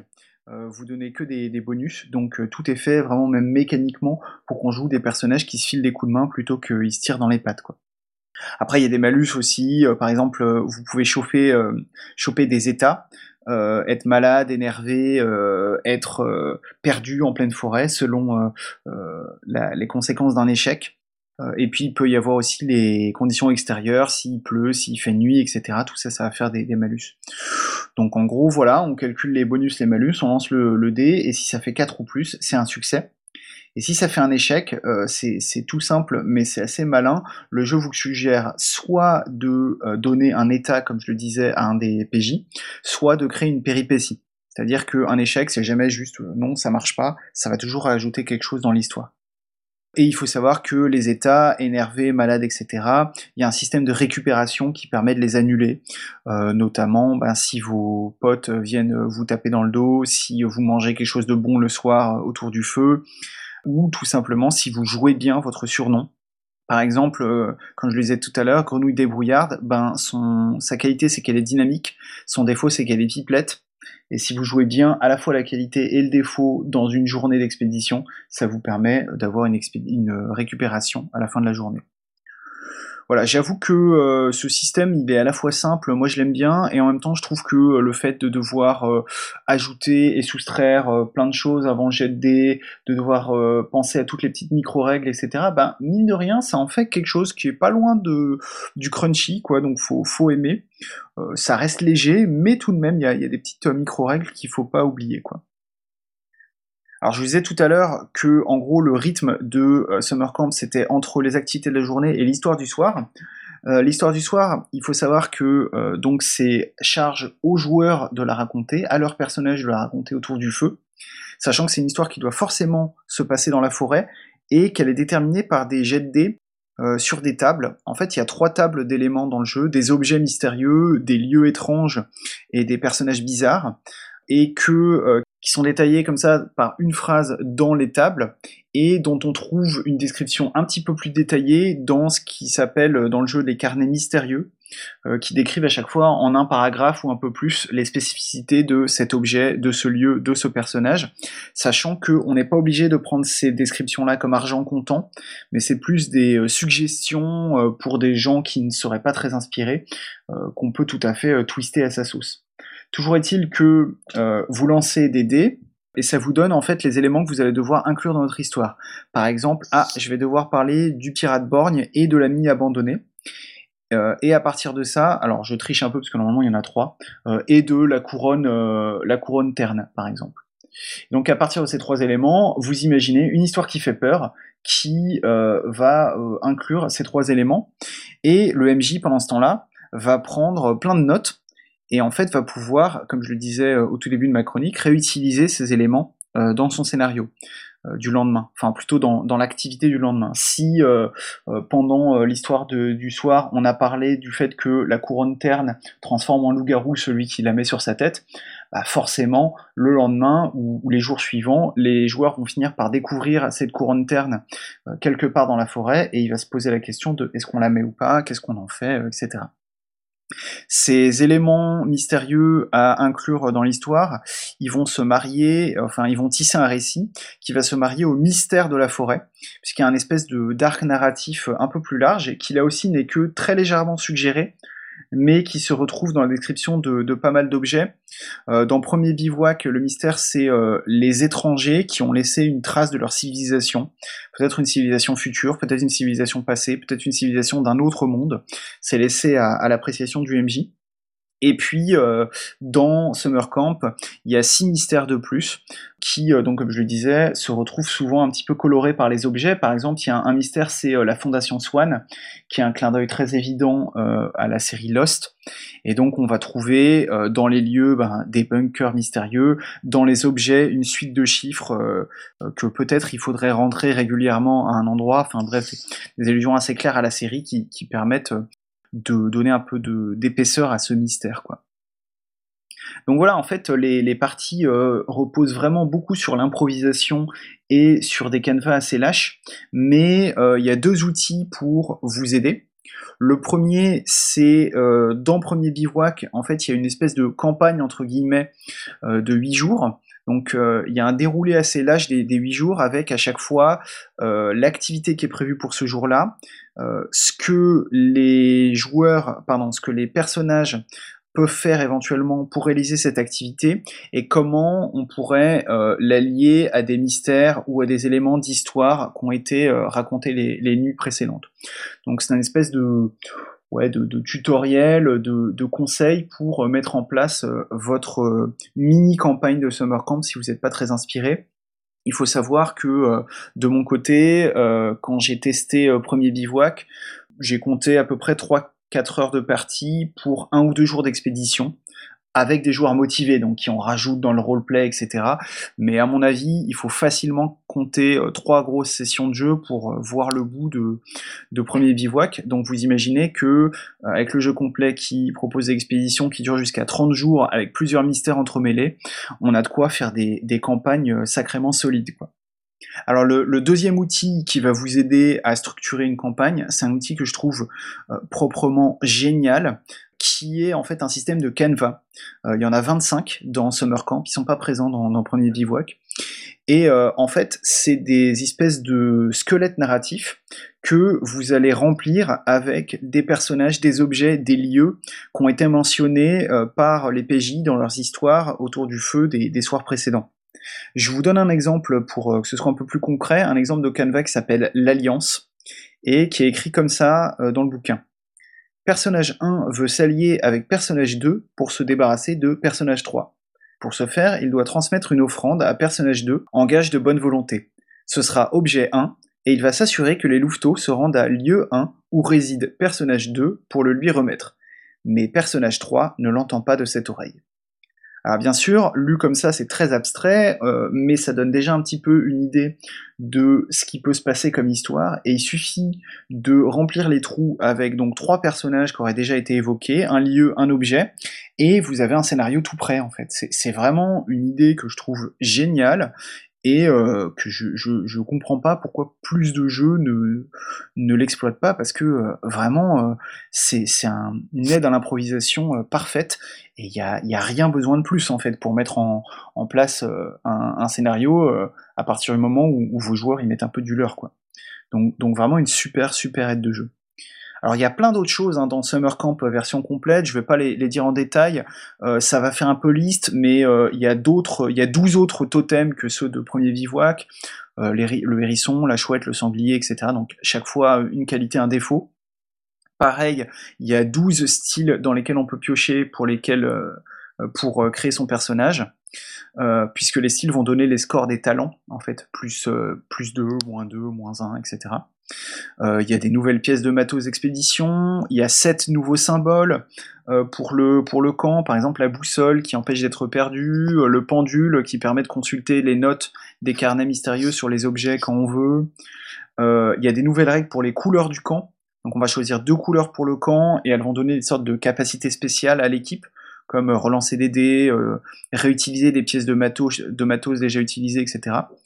Il y a des règles pour les étoiles des persos, donc qui correspondent aux valeurs du camp, qui permettent de donner un plus 1 à quelqu'un d'autre, et qui doivent être demandées pour un perso que par un autre PJ. Euh, donc ça rajoute euh, un peu de complexité aux règles. Je ne sais pas si c'est souhaitable ou pas, ça, dépend des gens. Euh, des nouveaux signes pour chef de camp, j'ai déjà dit. 50 badges avec à chaque fois des suggestions d'activités qu'est-ce qu'on pourrait euh, donner à faire aux PJ pour qu'ils obtiennent ces badges, des règles d'action de groupe, et euh, bien sûr tout ça c'est sans parler des 36 euh, nouveaux personnages, lieux et objets, donc largement, largement de quoi faire pour vous faire des campagnes interminables de Summer Camp. Et euh, si vous êtes un peu perdu avec tout, avec euh, ce genre d'ambiance, parce que c'est quand même euh, une ambiance un petit peu particulière, hein, dont on n'a pas forcément l'habitude, il y a évidemment plein de conseils de MJ, des trucs pour raconter des bonnes histoires autour du feu, donc vraiment, vraiment de quoi vous prendre en main et en même temps de quoi vous fournir plein, plein, plein d'outils pour jouer encore et encore. Donc voilà, moi je ne vais pas le cacher, hein, je l'ai dit au début de ma chronique, je suis vraiment red dingue de ce jeu. J'y ai joué euh, pas assez à, mon goût, j'aimerais bien euh, y jouer plus, mais, euh, mais il, est, vraiment quasi parfait. Quoi. Il y a, dans les petits reproches, comme je le disais, voilà, le système d'addition de, plus et de moins que, que, je trouve un petit peu trop lourd par rapport à ce qu'il amène en partie. et puis, je suis pas hyper fan des dessins, ils sont, ils sont tout à fait réussis, mais ils sont pas vraiment non plus à mon goût. Mais là aussi, c'est vraiment des, des choses personnelles. quoi. Euh, donc voilà, si vous aimez euh, les jeux d'expédition, mais que vous voulez sortir un petit peu du trip euh, heroic fantasy, exploration de donjons, etc., que vous voulez quelque chose d'un peu léger dans le ton, qui est, un petit peu plus sur la, bienveillance et l'entraide que sur la, la, violence à tout va, eh ben franchement, vous avez le jeu parfait pour vous un jeu euh, qui m'a donc tout à fait séduit et qui a d'ailleurs pas fini de me séduire puisque euh, mon petit doigt m'a soufflé qu'il y avait deux suppléments qui étaient en travaux, classe de neige et classe de mer. Donc tu vois Guylaine euh, encore de quoi jouer avec les saisons.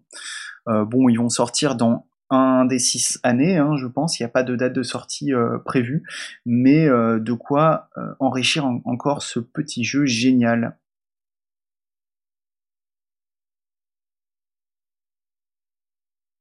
Voilà donc ce que j'avais à dire pour euh, Summer Camp, et puis euh, bah, je vous propose comme d'habitude de finir avec vos lectures du moment. Alors moi je continue de, lire des petits jeux, hein, on se, se refait pas. Euh, j'en ai lu un qui m'a un petit peu déçu, et puis deux qui m'ont vraiment enthousiasmé. récemment. Celui qui m'a déçu, c'est Hogwarts RPG, donc un, jeu qui propose de faire du Harry Potter en jeu de rôle.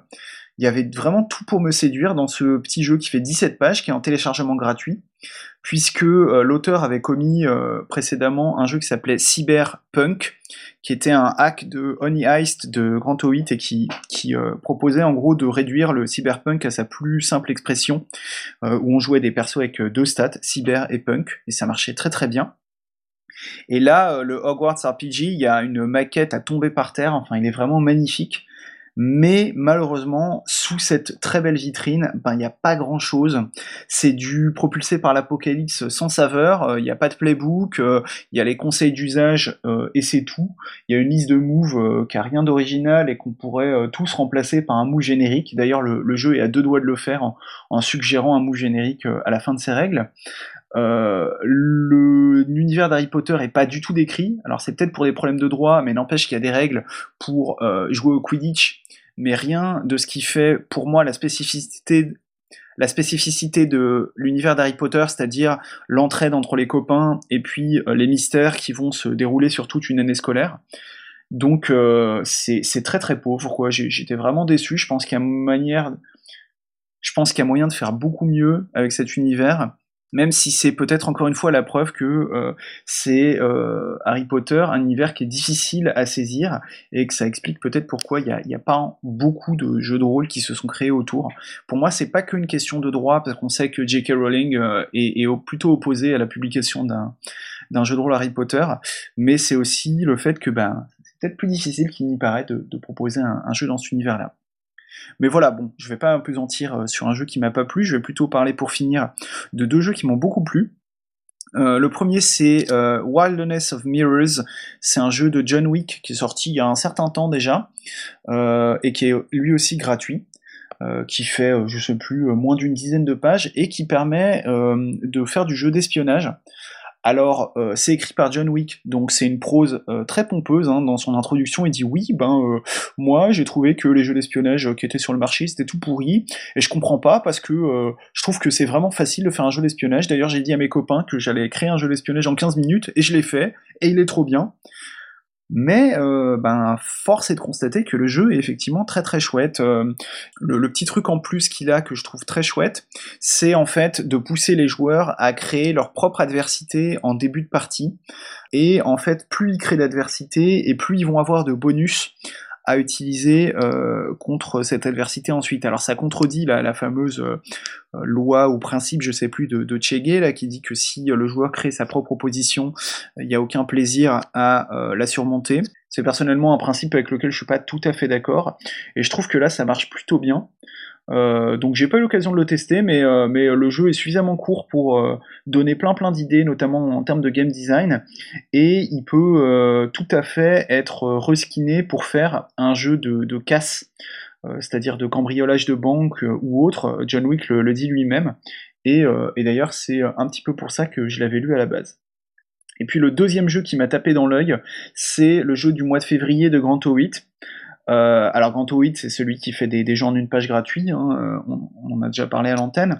Il m'avait un petit peu déçu avec ses dernières productions qui euh, tapaient plus du côté de l'humour, euh, du jeu what the fuck, etc. Enfin, je trouve que c'était un peu trop répétitif.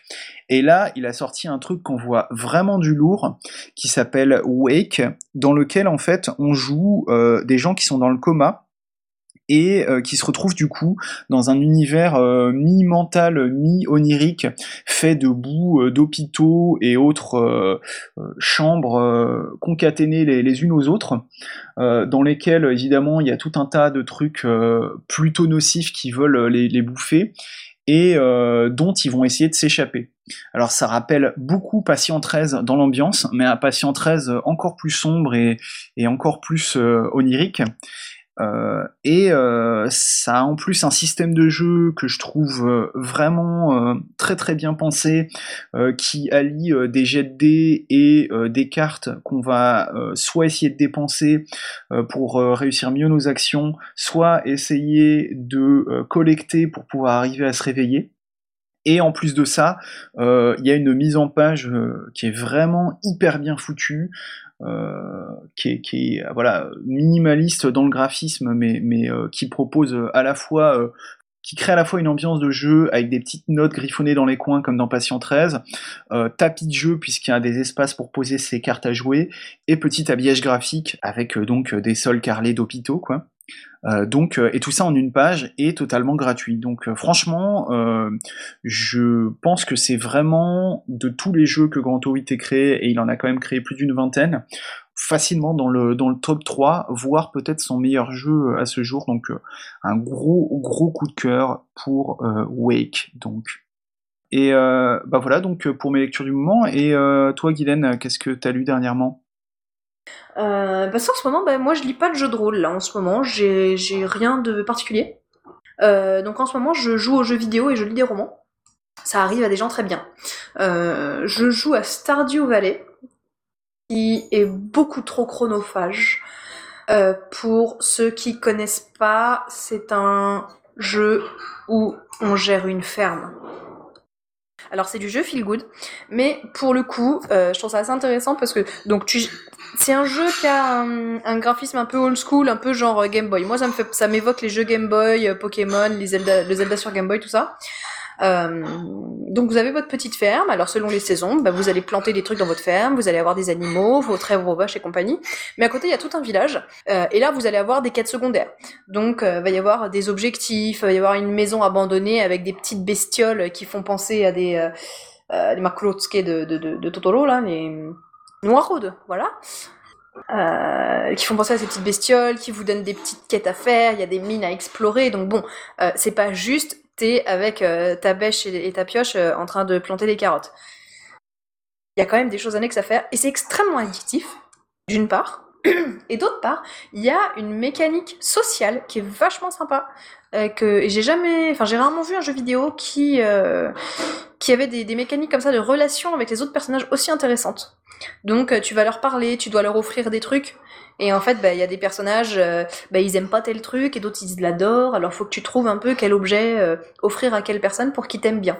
Oui, tu achètes l'amour des gens en leur offrant des cadeaux. C'est beau le matérialisme.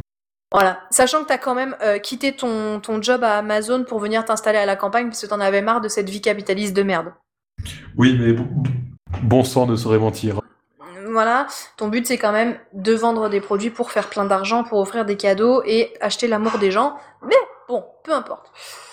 Feel good, on a dit. Feel good. Non, mais c'est feel good, c'est feel good. Euh, J'y avais passé beaucoup de temps il y a quelques mois, puis j'avais arrêté complètement, et là j'ai repris, ça m'a pris comme ça. Et je suis aussi en train de lire, enfin de relire, euh, la trilogie de Philippe Pullman à la croisée des mondes. Oh. Euh, puisque j'ai entendu dire qu'il y avait une série qui allait bientôt sortir, et en fait, je les ai lus, j'étais trop petite. Je les ai lus à leur sortie. Donc moi, ben moi j'étais petite à leur sortie. Euh, je sais pas quand est-ce qu'ils sont sortis, tiens d'ailleurs. Euh, ouais, 98, voilà, 98, 2000, 2001. Ben moi j'avais, grosso modo, j'avais 10 ans quoi. Du coup, j'en ai pas compris grand chose. Euh, et je pense que je suis, je, je suis passée à côté de plein de choses et j'en ai assez peu de souvenirs du coup. Donc euh, je les redécouvre totalement et c'est un vrai plaisir. Et c'est beaucoup plus subtil que ce dont je me souvenais. Et en fait, c'est vraiment de très bonne qualité. Enfin, je m'attendais à un truc un peu avec des gros sabots, mais pas du tout en fait. C'est vraiment très très chouette. T'as bien de la chance. Enfin, moi, je les ai lus euh, pendant mon adolescence et depuis, j'ai essayé de reprendre 3-4 fois et à chaque fois, je suis incapable de, me lancer dans cet énorme pavé. Je, je m'arrête à la moitié du premier tome. Bah, moi, enfin, en fait, c'est comme si je les avais jamais lus tellement, je me rappelais de, de, quelques petits trucs. Bien sûr, tu te rappelles des ours en armure et tout ça, mais tu vois, j'avais des sortes de, je m'en rappelais un peu comme tu te rappelles d'un rêve, tu vois. Des bribes comme ça, des trucs que t'arrives pas à connecter les uns avec les autres. Donc, euh, donc j'ai vraiment le plaisir de la découverte. Et, et depuis quelque temps, j'ai beaucoup de plaisir à lire de la littérature pour enfants ou pour, euh, ou pour, euh, enfin voilà, littérature jeunesse. Ah bah c'est la, me la meilleure quoi. Ben ouais, mais pendant longtemps, je, tu sais juste, t'as même pas l'idée d'aller en lire quoi. Et, et, là, depuis quelque temps, je m'y repenche et il y a quand même des choses très très chouettes. Et là, j'ai beaucoup de plaisir à redécouvrir ça. Et c'est assez cool de voir un monde pseudo steampunk, mais en fait qui n'a absolument aucun des clichés du steampunk. Et c'est cool. Je, je, je, je, comprends tout à fait le sentiment. C'est une impression de fraîcheur qui fait quand même appel à des, à des référents que tu connais et que tu maîtrises, mais qui sont frais et qui sont loin du cliché. Eh ben, c'est suffisamment rare pour être apprécié. Et toi, Gabriel, qu'est-ce que tu lis en ce moment? Bah moi, figure-toi que je suis euh, ton antithèse, car je lis énormément de jeux de rôle en ce moment. En fait, je euh, suis en train d'espérer préparer une, euh, préparer une prochaine table, et donc je feuillette un peu tout ce que j'ai pour voir ce que j'ai envie de jouer, ce que mes joueurs et joueuses ont envie de jouer. Et je suis plutôt dans l'historique en ce moment, donc euh, ça va de euh, les yeux de les yeux de l'aigle, hein, donc qui est une qui propose de jouer des enquêtes à, à l'époque de la République de la République romaine, mm-hmm. de jouer des, des hommes de main d'un sénateur romain. Tu nous en feras une chronique sur Radio Rollist? Possiblement, oui. Il n'y a pas grand chose à dire sur le bouquin, malheureusement. Il est, il est un peu fin pour euh, passer sa proposition de jeu. Euh, peur qu'il n'y ait pas grand chose à en dire. Et euh, bon, allez, on va remettre un petit peu de Manuel Bédoué. Hein, vous, aimez ça. Je relis sur les frontières en ce moment, plus spécifiquement son hack euh, qui était parti, paru dans Dissident, qui s'appelle Enthousiaste, qui propose de jouer de jeunes intellectuels soviétiques envoyés au fin fond de la Sibérie pour faire d'un troupeau de l'Union un, fleuron de la, de la révolution soviétique. C'est bah, comme sur les frontières, c'est juste super bien écrit. Les, les, les tables sont hyper inspirantes et j'ai juste envie de commencer une campagne là tout de suite maintenant. Alors, ce podcast n'est pas sponsorisé par Emmanuel Bédouet, mais mais si Manuel, si jamais tu veux nous sponsoriser, on n'est pas contre. Euh, voilà. Voilà. Euh, et donc, en troisième bouquin, c'est quelque chose de tout frais qui vient de sortir. L'auteur, en fait, de euh, Sigmatas, le truc où on combat le fasciste en, en apprenant à faire fonctionner un modem. Steve G pourra vous en parler plus. Donc, l'auteur de Sigmata qui avait aussi sorti Cryptomancer, le truc Medfan avec, euh, où vous apprend à faire de la cryptographie a filé gratuitement, euh, généreusement, en PDF, un petit bouquin de 50 pages, si, euh, com complet, euh, autonome, pour jouer en fait euh, du conflit asymétrique dans le Moyen-Orient et le Maghreb moderne. Mmh. C'est fait par des gens qui ont combattu avec l'YPK, donc une partie de l'armée kurde, en Syrie, et qui en sont revenus. Comme d'habitude avec le travail de Stotter, c'est très politique. Euh, il y a d'ailleurs, euh, comme, euh, comme il a commencé à le faire depuis Sigmata, une page entière d'insultes à divers groupes de personnes à la fin du, bouquin qui est très rigolo à lire. Enfin, c'est absolument passionnant. C'est intéressant à jouer, les accroches de scénario sont très très bien, ça va de, de récupérer quelqu'un à après planifier une opération à ce leader politique là à changer un peu sa manière d'être dans ses, dans ses discours. faudrait euh, aller voir s'il n'y a pas moyen de le retourner, mais en étant prudent, à, est-ce que ce serait pas un piège par, par, par hasard Il y a un système de jeu complet, euh, créa perso, tout compris, euh, qui repose sur le même système que Sigmata, euh, qui tourne très très très très bien, qui fournit avec. Et j'ai juste une envie, c'est de traduire et de commencer à le faire, à le faire jouer tout de suite. Quoi. Mais du coup, là, pas du tout feel good. Non, pas trop. Enfin, Là, pas trop. Je pense qu'il y a moyen de faire de... des histoires rigolotes, un, un peu surréalistes par excès de réalisme. Parce que clairement, ce sont des conflits qui sont assez incroyables. On trouve des histoires assez incroyables en termes d'inventivité. What the fuck euh, Maintenant, du feel good, non, je, je pense pas. Oui. Puis voilà, dans ma recherche de, dans ma recherche de jeux historiques, euh, faudrait aussi que j'aille euh, jeter un œil au Saga of the Icelander qui a été traduit par le camarade Callisto, qui n'est pas qui n'est pas feel good non plus, mais euh, là pour le coup il y a des saisons et on les sent bien passer. Mais c'est marrant d'ailleurs, que globalement, euh, de listo feel good, il y en a pas des masses. Mmh. Je sais pas ce que ça, je sais pas ce qu'il faut en tirer comme conclusion. Voilà, démerdez-vous avec ça. J'ai pas d'exemple, j'ai pas d'exemple là tout de suite. J'ai Tedeum éventuellement qui peut être assez feel good, tu vois, enfin. Euh, on n'a pas dû lire la même Bah, tu, tu peux faire du KPDP quoi. Tu fais du KPDP avec des gens qui sont pécores à la base et qui savent pas tenir une épée quoi. Ah, pas forcément. G- Généralement ça finit en tripaille et triple. Mais euh, oui c'est vrai. Non, mais tu sais, tu peux faire. euh, Très vrai, très vrai ce que tu dis. Tu peux quand même faire un truc un peu, euh, un peu aventure grandiloquent. euh, Hmm. Voilà. Après, est-ce que c'est pas lié aussi à la littérature euh, historique? Enfin, la plupart des romans historiques sont pas vraiment feel good non plus. Ah tiens, ça. Je sais pas. Ah ouais? Faudrait aller creuser. Faudrait Ouais. aller creuser, voir si en s'inspirant des romans jeunesse, euh, pour revenir à ce qu'on disait tout à l'heure, il n'y a pas moyen de faire des, des petites aventures feel good avec. Euh, il y a un truc à creuser là, en effet. Voilà. Mon prochain dossier arduriste. Bah voilà. À ton service. hein. Du coup, le, le pipi caca, on abandonne, c'est sûr? Bah, le pi- bon, on va voir, on va étaler. On va- enfin, oh merde, non, c'est. On peut faire le pipi caca dans l'histoire. Vous voyez que c'était pas fait. Bon, bref. Bien, sur ces bonnes paroles, je pense, je pense qu'il est temps qu'on rende l'antenne. Bon, eh ben, on vous euh, dit au revoir. Et puis, euh, à très bientôt. Et jouez Mer- bien. Merci d'avoir écouté cet épisode. Euh, Bonne lecture et jouez bien. Ciao. Ciao